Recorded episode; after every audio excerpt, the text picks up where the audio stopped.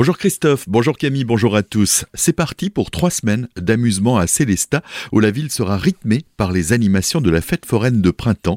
Les festivités ont débuté samedi. Une première journée d'ouverture réussie, comme l'explique Hervé Meyer, l'un des responsables de la fête foraine. On a ouvert à 14h. On a eu euh, M. Borer, le maire de Célestat, qui est venu inaugurer, comme tous les ans, une fois au printemps, une fois en été. On a un peu de chance. La météo aujourd'hui est plus clémente que cette semaine, parce que ça a été un peu compliqué pour nous pour le montage. Il y a quand même assez de monde pour la, première journée. On a une belle fête, on a à peu près 20-25 attractions tout confondues cette année sur la foire de printemps. On espère que ça continue comme ça a démarré. Pour Marcel Bauer, le maire de Célestat, cette fête foraine de printemps est devenue un rendez-vous immanquable. Ça fait déjà maintenant presque 40 ans que cette foire de printemps a lieu, trois semaines avant Pâques, et c'est quelque chose qui est toujours attendu par la population.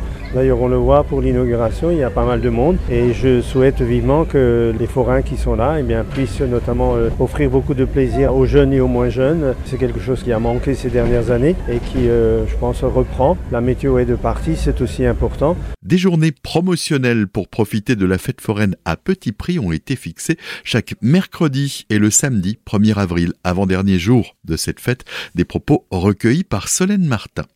Agno, à présent, des ateliers gratuits pour se former au numérique. La ville accueille cette semaine le Digitruck sur la place Vieille-Île en face de la médiathèque. Il s'agit d'un grand conteneur aménagé comme une salle de classe connectée et équipé d'ordinateurs, tablettes et smartphones. Il propose chaque jour des ateliers thématiques pour apprendre à configurer son téléphone, faire ses premiers pas sur Internet, découvrir les réseaux sociaux, utiliser les services de messagerie ou encore les outils de conférence en ligne. Pour Claude Sturny, le maire de Agno, c'est un outil de plus pour réduire la fracture numérique. On l'écoute. Alors c'est pas la première initiative que nous prenons pour euh, réduire la fracture numérique, mais c'est vrai que à partir du moment où on a eu euh, l'occasion de proposer aux habitants euh, un Digitruck installé dans l'espace public, c'est encore une nouveauté, c'est encore un plus. On le fait sur l'espace vieilli à côté de la médiathèque. La médiathèque elle-même organise tout au long de l'année des ateliers numériques et les gens évidemment peuvent s'y inscrire. On n'est jamais au bout de ce travail et on voit bien l'ampleur des besoins. Un important réseau de partenaires a été mobilisé pour animer ces différents ateliers. Alors il y a des créneaux qui sont calés avec euh, des partenaires, euh, Pôle emploi, euh, l'assurance maladie, la médiathèque qui vient également hors les murs pour animer tel ou tel moment. Et puis après il y a quand même beaucoup de tranches horaires qui sont ouvertes à tout public, celui qui passe par là, celui qui a vu la programmation et qui décide de venir spontanément. Le Digitruck est notamment financé par Huawei qui a souhaité débuter son étape en Grand Est à Agno puisque l'entreprise devrait bientôt implanter une nouvelle usine dans l'agglomération. Retrouvez l'article complet sur notre site dans la rubrique Actualité. Un randonneur perdu dans le massif vosgien ce week-end a nécessité d'importants moyens de secours. L'homme d'une trentaine d'années faisait partie d'un groupe de quatre randonneurs qui avaient entrepris un pèlerinage.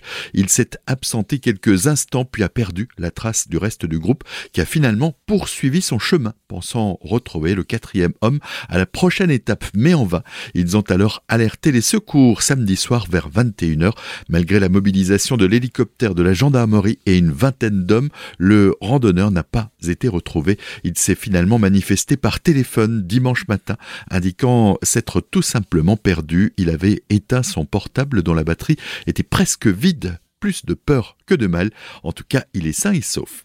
Colmar, une classe immersive en alsacien, ouvrira ses portes à la rentrée prochaine dans l'école maternelle Les Tulipes. C'est une première pour la ville. Il s'agit d'un projet voulu par la municipalité afin de valoriser la langue et la culture régionale. Le nouveau parcours est ouvert à tous les colmariens ainsi qu'aux communes des alentours par dérogation scolaire et dans la limite des places disponibles. Les inscriptions se font jusqu'au vendredi 24 mars les parents intéressés sont invités à contacter le 03 89 20 67 48. Tout de suite, on fait un point météo.